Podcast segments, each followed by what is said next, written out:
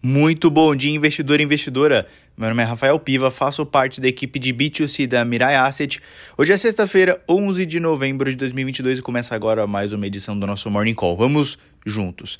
Pegaram mal para o mercado ontem o discurso do Henrique Meirelles e do presidente eleito Lula. Tudo porque Lula voltou a defender a dicotomia responsabilidade social e fiscal, quando se sabe que uma depende da outra. Não há como ter um ambiente econômico favorável sem uma economia organizada, contas em dia, clareza e responsabilidade fiscal. Confrontando gastos sociais com o fiscal, Lula talvez tenha se esquecido que sem equilíbrio fiscal não se tem recursos para a área social.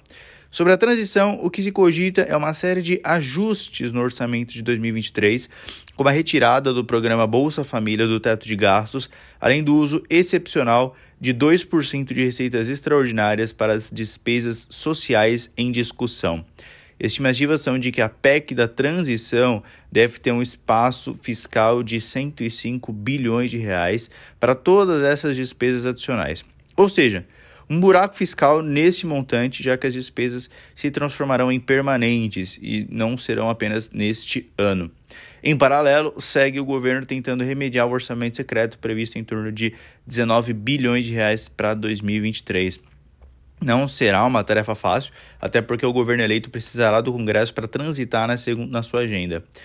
Quando não faltava mais nada, veio o discurso de Henrique Meirelles, preterido da equipe de transição, mas se mostrando preocupado com o governo Lula, prevendo uma boa chance de escorregar pelo mau exemplo da gestão Dilma Rousseff. Na agenda do dia, mais fraca, o único indicador nessa sexta-feira no Brasil é o volume de serviços de setembro divulgado pelo IBGE, estimativa de expansão de 0,4%. Nessa quinta-feira, nos primeiros encontros do Banco Central com economistas, estes se mostraram preocupados sobre a política econômica e, sobretudo, a fiscal. Houve até mesmo quem defendesse que, ao invés de cortar, o Copom tenha que subir a Selic em 2023. No exterior, temos a inflação, ou CPI, de outubro na Alemanha, em torno de 10% o anual, e no Reino Unido, a produção industrial de setembro e o PIB do terceiro trimestre em previsão de mais 0,3% na margem e recuo de 3,7% na comparação anual.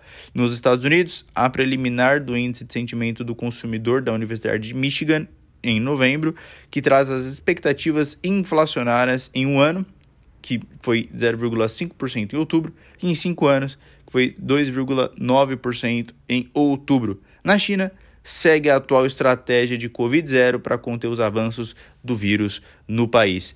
Esses foram os principais assuntos do dia. Agradeço a atenção de todos e ótimos investimentos.